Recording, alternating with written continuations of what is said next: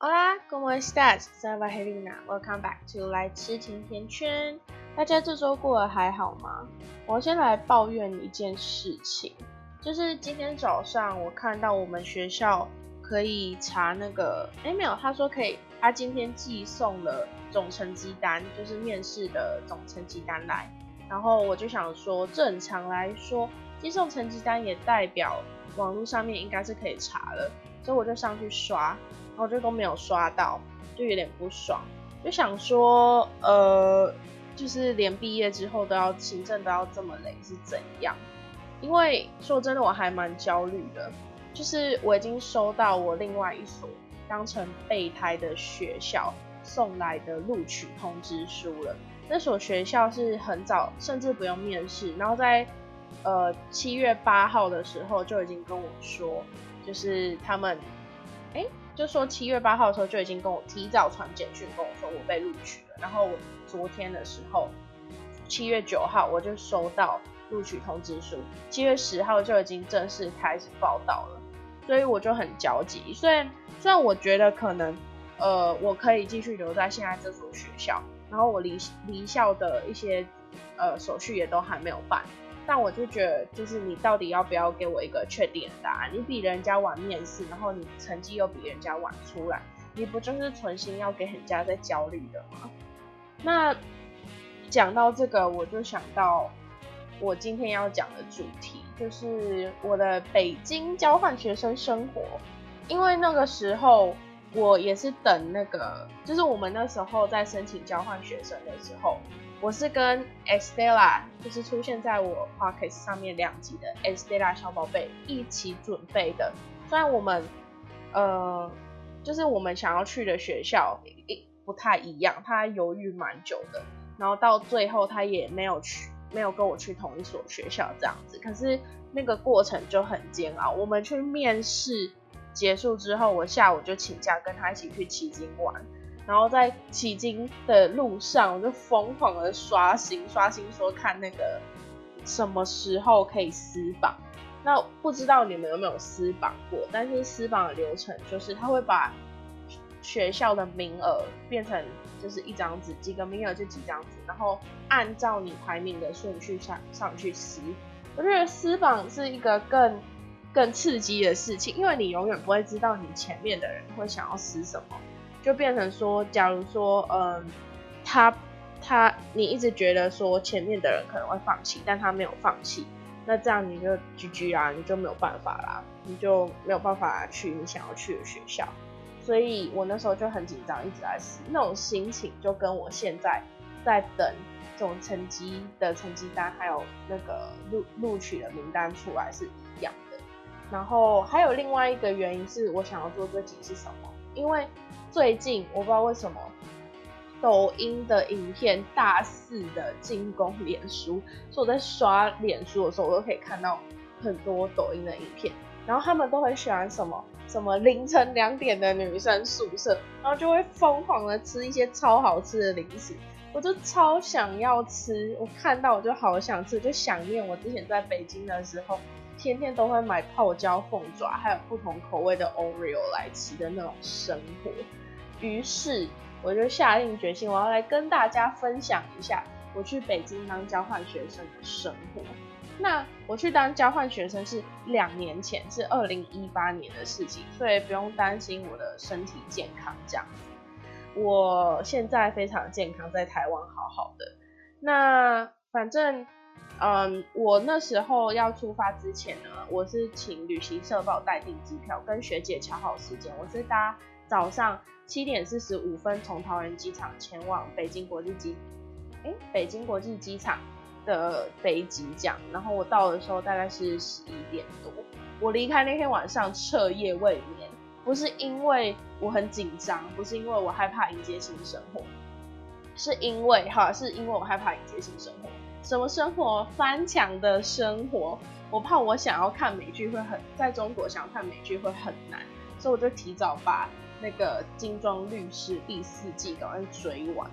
那还没出国之前，我就发生两件很荒谬的事情。第一件事情就是我其中一个行李箱锁坏了，我带了两个行李箱，行李还超重十四公斤。我真的很不会做行李控制，而且每公斤要罚六美金，就是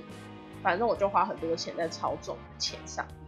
然后第二个是我在安检的时候，我的蓝牙键盘不能掉到地上，然后我就把电池跟蓝牙键盘的那个盖子摔不见。做完中我去中国之后，我就重新买电池，然后到一直到现在，就是把电池盖住的那个盖子还是还是不在，然后我也没有做什么，反正平常在用的时候电池也不会掉出来。然后反正我去的学校呢是北京外国语大学。那我接下来讲的东西，不是我刻意要黑北京外国语大学的行政，而是我觉得你作为一个台湾人，你去中国当交换学生，你本来就是要三思，不管是你在言行上面，还是你对于你身份上面，都要有清楚的考量。因为第一个是你要申请台胞证嘛，那第二个就是他们看待你的眼光会不太一样。那我就先说我第一天报道的时候发生什么事情好了。我好不容易跟学姐下飞机，然后那时候十一点多，那个呃，我们不想要搭花钱搭检车，因为他们有跟我们，他们说有免费的接驳车可以搭，但是下午两点才会来，所以我们就等到下午两点，结果超扯，就所有的交换学生都上去，只剩我跟其他两个学姐同同一个学校的学姐。因为人太多，我们三个人没搭上两点那班接驳车，我们等到三点才，我们没搭上两点的，等到三点我们才搭上车，然后四点才到北外。然后因为港澳台学生的特殊身份，我们不像一般的留学生是按照他们那个一二三四五六七的步骤注册，不是在学生中心那样子，就是。什么先先去看我宿舍床位啊，然后看我是读什么系的啊，缴学费啊之类。我们不是按照这样的步骤注册的，而且我们到的时候下午四点，第一步骤注册老师已经下班了，所以在学生中心人山人海，我是有一种被当皮球踢来踢去那种感觉。就是我们去，然后我们就说哦，他呃，我们去看宿舍，然后他那个老师就说。你是港澳台学生，所以你要去找呃港澳台处的某某老师。我们去了第几柜台？呃，第七还第八柜台找某某老师，然后他就说某某老师不在这里，我们要去办公室找他。我们去了他的办公室，办公室又说某某老师刚才离开，就是很很跑来跑去，而且就是因为帮我们安排的宿舍正在整修，我们是住在第八宿舍。听说历年的我们学校的学生都是被排在一二的宿舍，但好像那边环境不是太好，所以后来我们就被排到第八宿舍。那第八宿舍的确也是呃最好的宿舍，但是还是跟本地生一起住。也就是说，其实我们有一个国际学生宿舍楼，但碍于我们是港澳台学生的身份，我们没有办法去住国际学生宿舍楼，因为我们不是国际学生，我们是中国人，就是他们这样认为。这第一个不爽的地方是这样子，然后第二个不爽的是因为宿舍在整修，所以我们好不容易才帮自己搞到临时安身之处，就是在他们的家属楼。我觉得家属楼算是一个还蛮，呃，我不知道台湾有没有这种东西啦，因为毕竟我也不是上正规的大学，但是家属楼就是我觉得算是一个还蛮特别的东西。然后，嗯，我后来才听说，就是我后来有认识其他国家朋友，然后。有一个德国朋友，他就也也有一样的境遇，他就从德国飞飞飞旅行了二十四个小时，好不容易到北外，却跑了三趟才得到国际生宿舍的床位。他说他真的是 piss off。我觉得北外就真的是不只是超收学生，他们那一年不止超收学生，还对宿舍管理上面不太用心。我认识很多外国人，他们都是因为。不会说中文，或者是当天太晚来学校，因为注册有两天。那我跟学姐们是第一天就到，我们不想要在第二天才在那边赶，所以我们第一天就去了。然后学校那个时候他们来晚了，学校宿舍位置不够，就直接安排他们住到外面的旅馆。那外面的旅馆